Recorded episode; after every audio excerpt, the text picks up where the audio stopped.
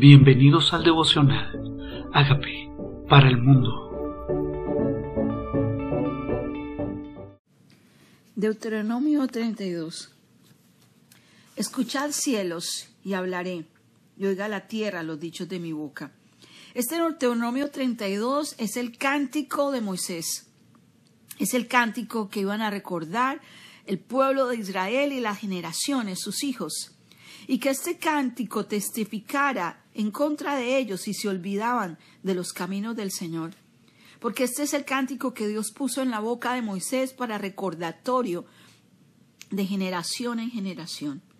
Y dice, escuchad cielos y hablaré. Oiga la tierra los dichos de mi boca. Goteará como la lluvia mi enseñanza, destilará como el rocío mi razonamiento, como la llovizna sobre la grana, como las gotas sobre la hierba. Porque el nombre de Jehová proclamaré. Engrandeced a nuestro Dios, Él es la roca cuya obra es perfecta. Porque todos sus mandamientos son rectitud, Dios de verdad y ninguna iniquidad en Él. Es justo y recto. Me encanta como en este cántico él dice que esta palabra desciende como llovizna sobre la grama. Y que esta palabra descienda hoy como agua que refresque nuestro espíritu y que dé fruto. Que este cántico sea para engrandecer. Dice, Él es la roca. Y está con R mayúscula, hablando de Dios mismo. Jesús mismo proclamó que era la roca eterna y que nadie podía poner otro fundamento que el que ya estaba puesto, el cual era Cristo sobre esta roca que es Jesucristo, esa confesión de que Él es Dios, se edifica la iglesia. Dice, Él es la roca, cuya obra es perfecta, porque todos sus caminos son rectitud, no hay verdad, y sin ninguna iniquidad en Él, Él es justo y recto.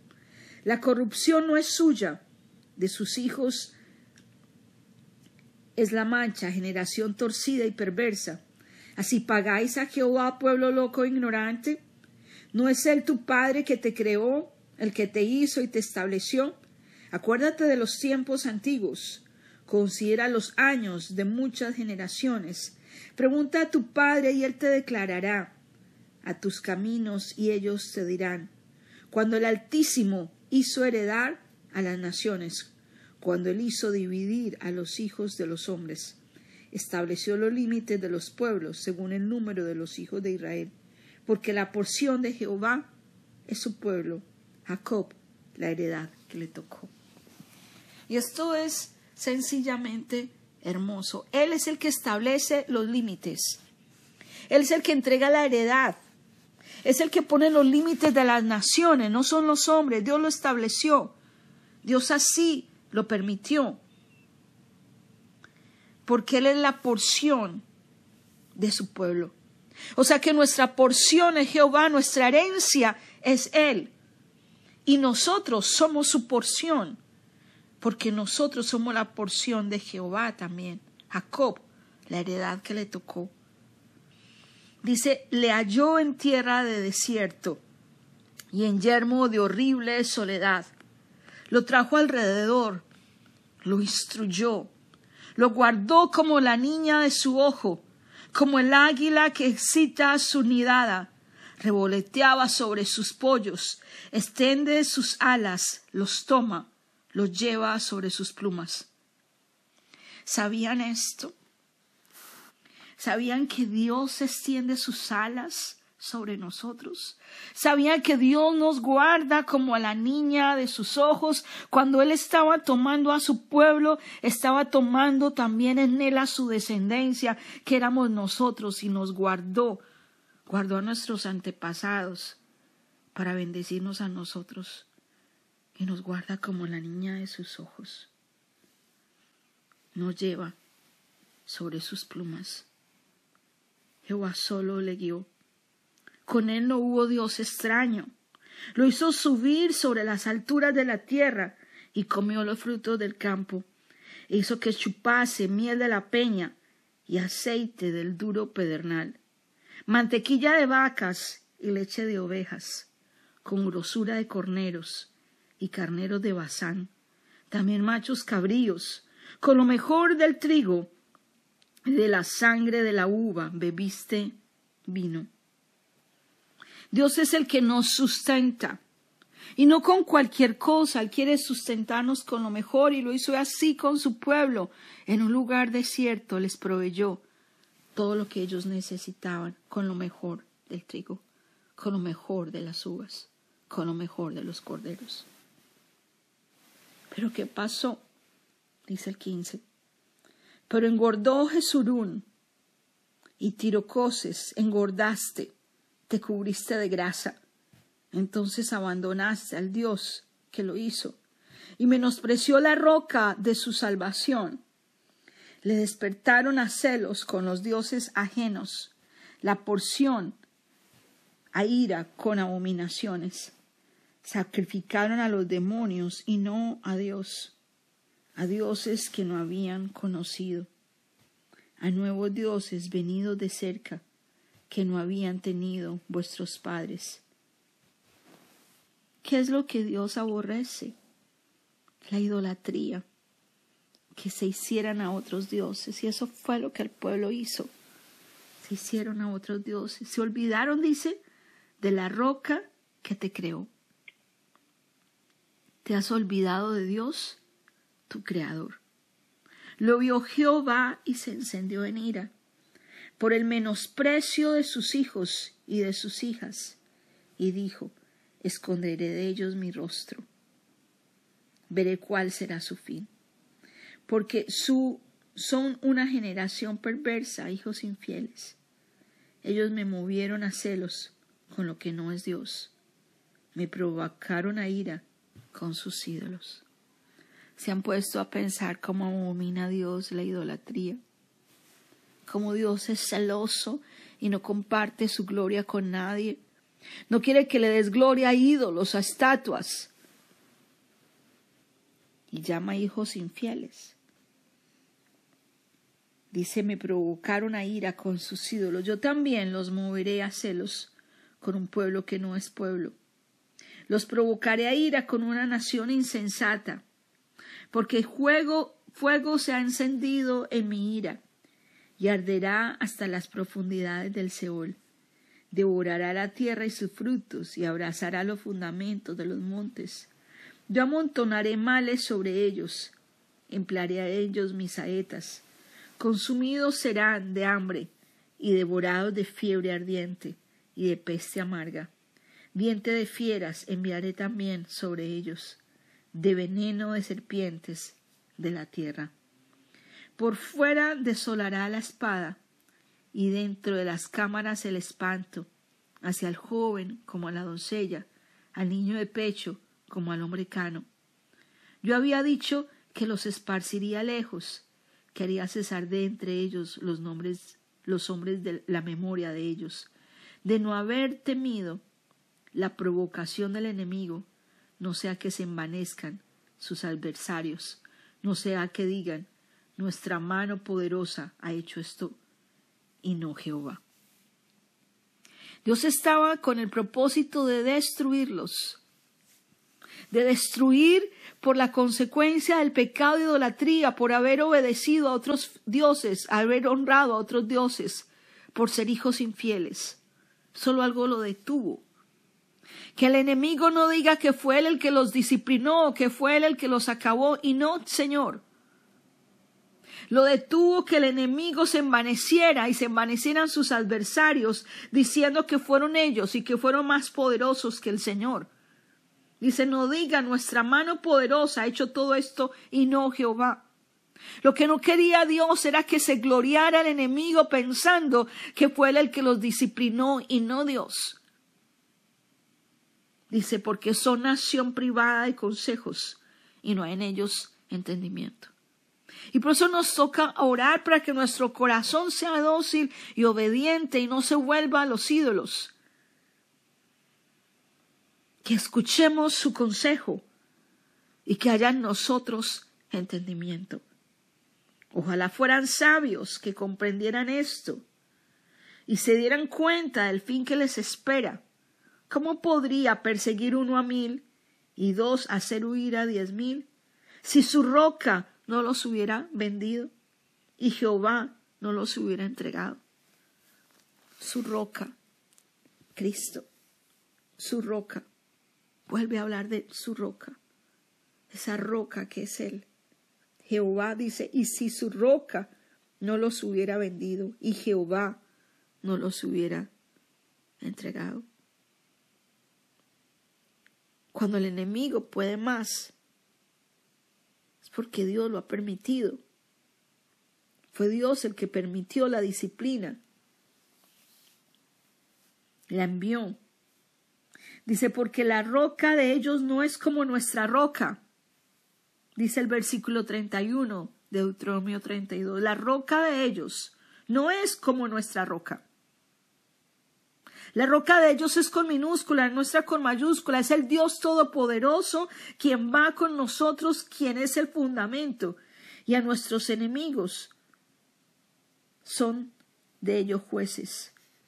Porque de la vid de Sodoma es así la vid de ellos. Y de los campos de Gomorra, las uvas de ellos son uvas ponzoñosas. ¿A qué se refiere? Con la vid de Sodoma. El pecado de Sodoma y de Gomorra la sodomía, o sea, el homosexualismo, porque la vid de Sodoma es la vid de ellos y los campos de Gomorra. Las uvas de ellos son uvas ponzoñosas, racimos y muy amargos tienen. Veneno de serpientes es su vino, ponzoñosa y cruel de áspides. ¿No tengo yo esto guardado conmigo, sellado en mis tesoros? Mías la venganza y la retribución. A su tiempo su pie resbalará. ¿Los de quién? Los de esos que su roca no es Cristo, que su veneno de áspides y que su vino es de Sodoma y Gomorra, tiene una retribución. Dice, mía es la venganza y la retribución. A su tiempo su pie resbalará, porque el día de su aflicción está cercano y lo que les está preparado se apresura. Porque Jehová juzgará a su pueblo, por amor de sus siervos se arrepentirá, cuando viere que la fuerza pereció y que no queda siervo ni libre, y dirá, ¿dónde están sus dioses?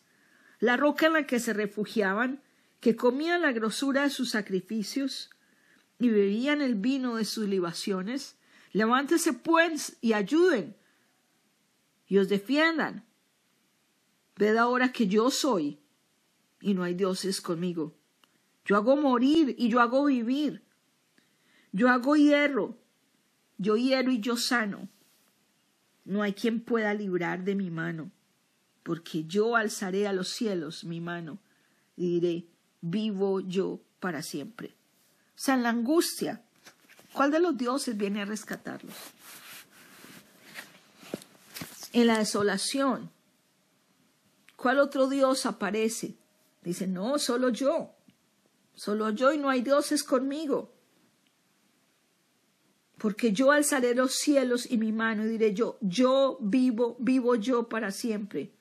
Si afilare mi reluciente espada y echaré mano del juicio, yo tomaré venganza de mis enemigos y daré la retribución a los que me aborrecen.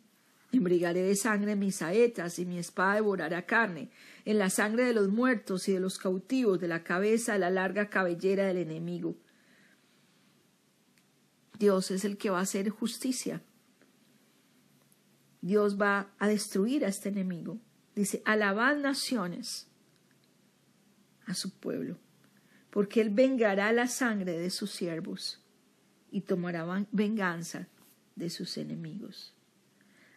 Hará expiación por la tierra de su pueblo. Vino Moisés y recitó todas estas palabras. O sea, este era el cántico de Moisés. Era Dios hablando a través de Moisés.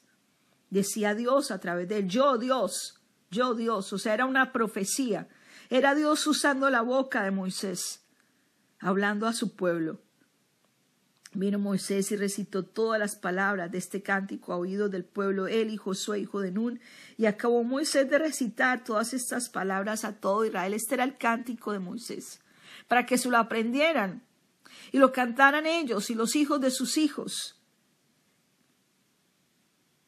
Y se enteraran las naciones y sus generaciones de quién era Dios. Dice, vivo vino Jehová y recitó. Dice, y acabó Moisés de recitar todas estas palabras a todo Israel y les dijo, aplicad vuestro corazón a todas las palabras que yo os testifico hoy, para que las mandes a vuestros hijos, a fin de que cuiden de cumplir todas las palabras de esta ley, porque no es cosa vana, es vuestra vida. Y por medio de esta ley haréis prolongar vuestros días sobre la tierra donde vais, pasando al Jordán para tomar posesión de ella. Nos aclara, no es cosa vana esto, es tu vida, es tu vida, de eso depende tu vida. Y se le permite a Moisés contemplar la tierra de Canaán. Habló Jehová a Moisés aquel mismo día diciendo, sube a este monte de Abarín, al monte Nebo, situado en la tierra de Moab, que está frente a Jericó, Mira la tierra de Canaán, que yo te doy por heredad a los hijos de Israel. Yo tuve la oportunidad de subir al monte Nebo y hacer y mirar la visión que tuvo Moisés desde este lugar, en Jordania. Y de ahí se divisa Canaán y se divisa Jericó. Dice, yo te doy por heredad a los hijos de Israel. Muere en el monte el cual subes, y sé unido a tu pueblo, así como murió Aarón, tu hermano, en el monte de Oro y fue unido a su pueblo, por cuanto pecasteis contra mí. Y esta es la tristeza de Moisés, porque Moisés no entró a la tierra prometida por este pecado. Dice, por cuanto pecasteis contra mí en medio de los hijos de Israel, en las aguas de Merida, de Cádiz, en el desierto de Sin, porque no me santificaste en medio de los hijos de Israel. ¿Qué fue lo que hizo Moisés? No representó bien a Dios y mostró con ira, golpeó dos veces el agua con ira y dijo lo que Dios no había dicho. No lo santificó, no lo representó bien. Verás, por tanto, delante de ti la tierra, mas no entrarás en ella, a la tierra que doy a los hijos de Israel. Hay cosas que son promesas para no que vamos a vivir nosotros, sino nuestros hijos. Hay bendiciones dadas para la nueva generación. Y Dios quiere que nosotros les contemos estas palabras a la nueva generación, porque estas promesas y estos mandamientos para ellos son. Josué sucede a Moisés y nosotros necesitamos dejar un sucesor. Necesitamos dejar un sucesor. Hoy escuchemos estas palabras pero comuniquémoslas a nuestros hijos. Atendamos nuestro oído a la roca eterna que nos sustenta. Pero es el mismo fundamento que debe estar puesto en nuestras siguientes generaciones. La casa edificada sobre la roca o la casa edificada sobre la arena. Nuestra roca es Cristo, la roca eterna en la cual se afirman nuestros pies, el fundamento la roca espiritual que Dios nos da por fundamento. Aquí estamos, Señor. Perdónanos si nuestro corazón se ha inclinado a dioses, ha honrado a dioses, le ha dado gloria a dioses a lo que no eres tú. Porque la roca en la que los demás se refugian no es como nuestra roca. No es como nuestra roca no es como la que Dios nos ha dado, no es como la que nos sustenta a nosotros, no es, no, no hay Dios sino Dios. Dile, Señor, perdóname, perdóname. Reconozco que soy pecador, pero tú moriste por mis pecados. Yo te invito a que entres a mi vida como Señor y Salvador y hagas de mí la persona sana y libre tú quieres que yo sea. Guarda mi corazón de olvidarme de dónde vino el maná que me sustentó, la carne que comí, la miel que bebí, el vino de uvas, el trigo, el que me mantuvo, el que me sustentó, el que me cubrió bajo sus alas, que nunca se me olvide quién es mi roca, para que mi corazón no diga que fue otro Dios. Gracias por esta tu palabra. En el nombre de Jesús.